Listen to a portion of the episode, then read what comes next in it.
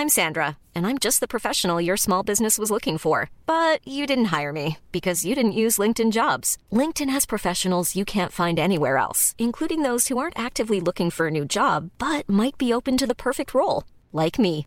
In a given month, over 70% of LinkedIn users don't visit other leading job sites. So if you're not looking on LinkedIn, you'll miss out on great candidates like Sandra. Start hiring professionals like a professional. Post your free job on linkedin.com/people today.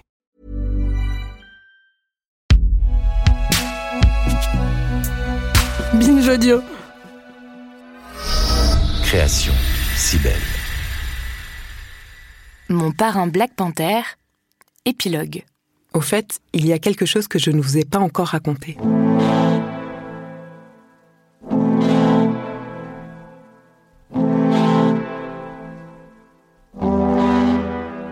George a un fils. Il s'appelle Shannon. Il est né à Détroit quelques mois seulement avant le départ de George pour Alger. Avant de faire ce podcast, je ne connaissais pas son existence. C'est Annie qui m'en a parlé, et j'ai tout de suite eu envie de prendre contact avec lui. Parce que l'ironie cruelle de cette histoire, c'est que Shannon est en prison.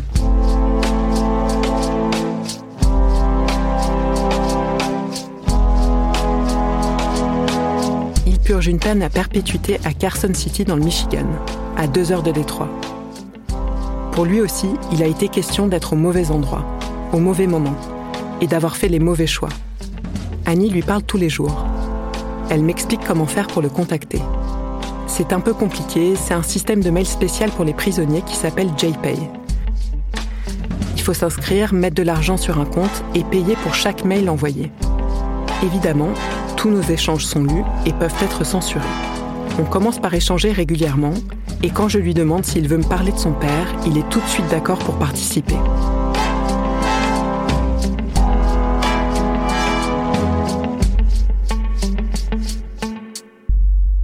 Have reached the Carson City Correctional Facility.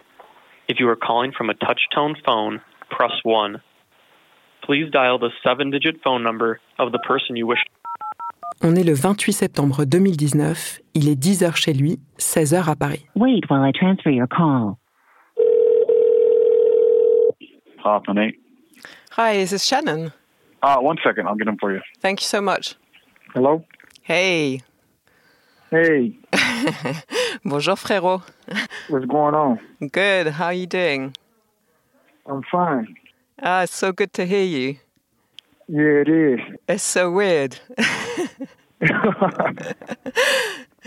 I was just going to start by asking you, can you tell me where Est-ce que tu peux me dire où tu es et décrire un peu ce qu'il y a autour de toi? Um, kind of what it looks like around you right now? I'm in um, Carson City. Je suis à Carson City Correctional Facility, dans le Michigan. Et en fait, je suis dans un bureau, le bureau du conseiller. Il y a une table et des chaises. That's a desk and a chair. Maybe you can tell me, like, present Peut-être que tu pourrais te yourself, présenter, ton your nom, ton âge, etc. um, your age and anything else you think. Shannon Keys, um, Shannon Keys, 48. 48 ans, et je suis de Détroit. Je suis né à Denver, mais élevé à Détroit, Michigan. Can you tell me a bit about Tu peux me parler un peu de là où you tu as grandi?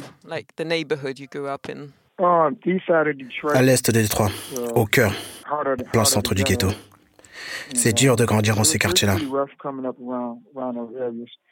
Ce n'était pas forcément le cas quand j'étais plus jeune, mais peut-être quand j'ai eu 11, 12 ans, les choses ont vraiment commencé à se dégrader. Quand il y a eu l'épidémie de crack, au début des années 80, c'était vraiment chaud. Les crimes ont augmenté, les meurtres ont augmenté. C'était la folie. The crime rate went up, the murder rate went up. It's, it was it was crazy. Pretty pretty shy kid. Moi, tu sais, j'étais plutôt timide, peureux. J'étais un fils à maman. J'ai vu beaucoup de choses dans mon enfance.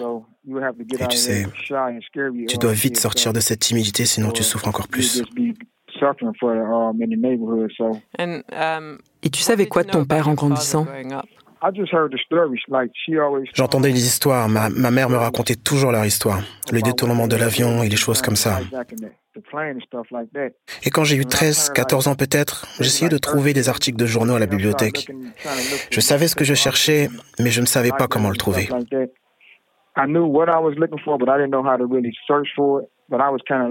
Tu sais, j'avais trop honte. De dire aux gens de la bibliothèque que je cherchais des vieux articles de journaux sur les détournements d'avions parce que je savais que mon père avait participé à un détournement. Donc je n'ai rien trouvé.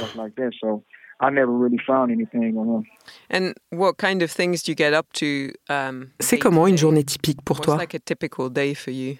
Um, get up around 7:30. Oh, mais je me lève à 7h30. Vers 9h, je suis sur JPay.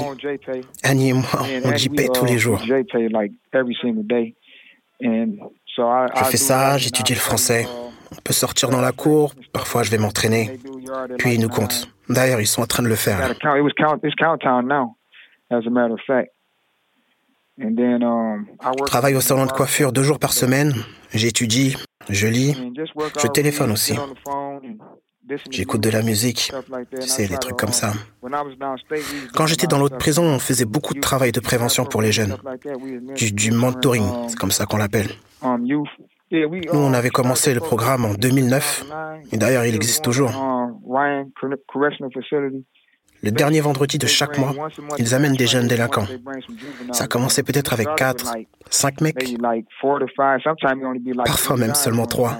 Et maintenant, il y a environ 40, 50 jeunes qui viennent. Ils nous demandent pourquoi nous avons fait certaines choses. Moi, je leur dis toujours, la prison, ça tue les rêves. Tous les rêves que tu as, les choses que tu essaies d'accomplir, tu ne les feras pas en prison. Le programme se passe dans la salle des visites. Moi, je leur dis, la meilleure chose en prison, c'est les visites. Je leur dis aussi comment, après les visites, il nous faut une fouille au corps complète. À la télé, ils glorifient les prisons comme si c'était une médaille, mais ils ne parlent pas des nuits où tu pleures. Et quand tu pleures sous la douche, ils ne parlent pas des larmes, de la douleur, de la souffrance que tu causes à ta famille, à ta propre famille, et des souffrances aussi que tu causes aux victimes, et la culpabilité que tu portes avec toi toute ta vie. Nous, on leur dit qu'on les aime. Moi, quand j'étais jeune, je n'ai jamais entendu un homme me dire qu'il m'aimait. Et tu sais, ceux qui n'ont pas de père, nous, on leur dit de se lever. On leur demande de se lever. Et de leur part, on leur dit pardon. Et on les prend dans les bras. C'est toujours un moment plein d'émotions. Souvent, il y a des larmes à ce moment. Après les visites, parfois les jeunes nous écrivent, ils nous disent qu'ils sont à l'armée maintenant, ou bien qu'ils travaillent grâce à nous. Tu sais, ça nous fait vraiment plaisir. Mais parfois, on apprend aussi qu'il y a un gars qui a été tué. Et ça, c'est dur. Moi, je leur dis que je sais ce qu'ils ressentent. Je sais ce que c'est de grandir sans père. Moi, je cherchais toujours mon père. Je pensais qu'il ne voulait pas de moi. Tu sais, tous les petits garçons veulent savoir qui est leur père. Ma mère ne parlait jamais de mal de lui. Donc en même temps, j'ai toujours eu une forme d'amour pour lui. Je ne l'ai jamais détesté.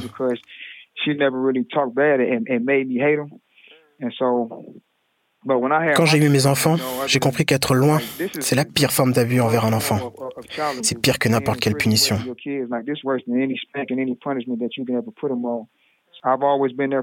J'essaie d'appeler mes enfants tous les jours.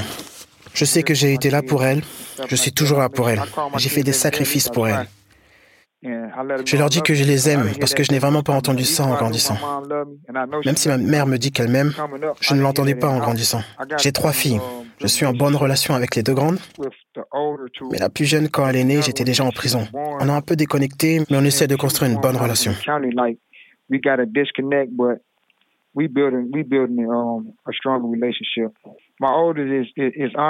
Mon aînée s'appelle Andréné, elle a 32 ans et son surnom c'est Princesse. Parce que je donne des surnoms à tous mes enfants. Celle du milieu a 20 ans, c'est Kalia. Son surnom c'est Sunshine. Et la plus jeune, c'est Amia. Elle a 16 ans, son surnom c'est Angel. C'est dur. Manquer les anniversaires. Je n'ai pas pu être là au bras de ma fille pour son mariage. Tu manques tellement d'étapes. Je parle aussi à mon petit-fils qui a 10 ans. Son père, mon gendre, est en prison lui aussi. Et la semaine dernière, je lui disais à quel point je suis fier de lui. Je lui dis qu'il ne va pas répéter ce cycle. Dès que je peux, je leur dis que je suis fier. Parce que moi, la première fois que je l'ai entendu, ça venait de ma mère et j'avais plus de 40 ans. Je sais que je ne lui ai pas donné grand-chose dont elle peut être fière, parce que j'ai fait beaucoup de conneries.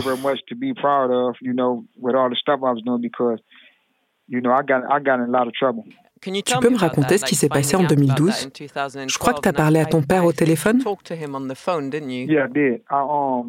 oui, je lui ai parlé au téléphone. En septembre 2011, quand ils ont arrêté George Wright au Portugal, j'ai recommencé mes recherches.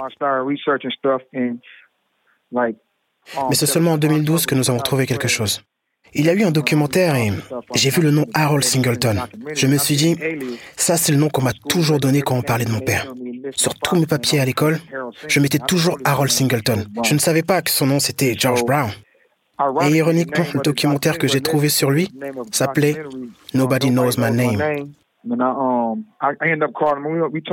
Et j'ai fini par l'appeler. On s'est parlé une fois. J'ai lui écrit plusieurs lettres. J'ai jamais eu de nouvelles de lui pendant un certain temps. Et quand il est décédé en 2015, Annie a trouvé mes lettres et m'a contacté.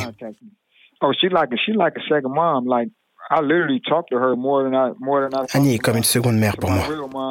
Je lui parle plus qu'à ma vraie mère. Tu te rends compte? Elle est envoyée du ciel, c'est fou. Je ne la connais que depuis quatre ans, mais c'est comme si on s'était toujours connus. On a une relation si forte. Je lui dis toujours à quel point je l'estime. J'en apprends plus sur mon père à chaque fois qu'on parle ensemble. Elle rigole souvent en me disant Eh ben ton père, il était comme ça. Ou bien il faisait ceci. Ou bien tu parles comme lui. Et tu sais, elle m'a envoyé aussi beaucoup de photos de lui. Je ne les avais pas, moi. Je ne savais pas à quoi il ressemblait avant. Et voir ces images, c'est fort.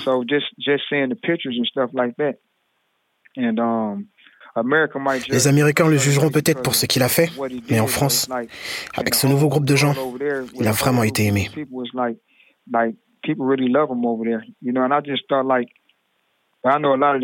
Maintenant, grâce à Annie, je sais que beaucoup de mes bons côtés viennent de lui. Um, Et c'est quoi tes espoirs pour l'avenir?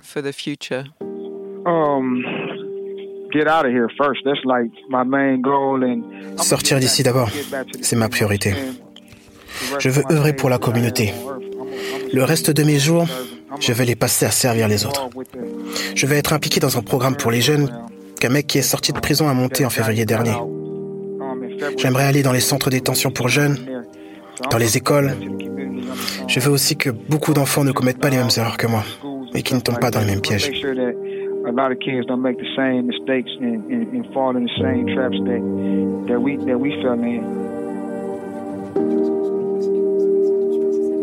Bon alors, pour tout vous dire, là on vient de finir l'enregistrement de mes derniers micros.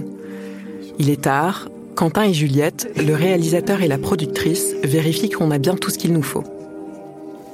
Moi, je rallume mon téléphone, je vérifie mes billets de train. Puis j'ouvre Instagram. Premier post, tout en haut de mon feed. Une vidéo contenu sensible sur le compte de Action King. On y voit un flic mettre un genou à terre et sans hésitation tirer dans l'arrière de la tête d'un jeune homme qui s'enfuit. The system's not broken, the system was built this way. It was built this way. And so it's important for us to understand what it is so that we can dismantle it and start again.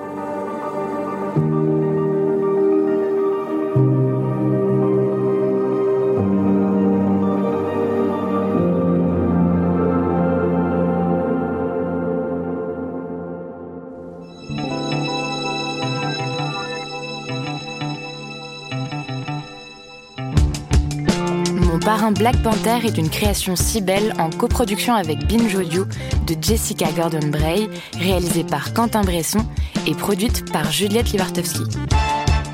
La musique originale est composée par François Clos et Thibault Lefranc. Avec les voix de Greg Germain dans le rôle de George Brown, Myriam Oubala dans le rôle de Barbara Cox-Isley, Andrian Marker dans le rôle de Shannon Keys.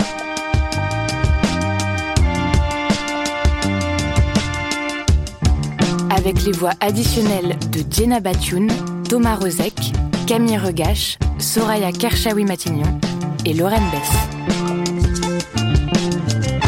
Merci à Annie Brown, Barbara Cox-Isley, Georges Paul-Angevin, Annette Lévy-Villard, Saïd Bouamama, Marie-Thérèse et Jean-Guy Dufour.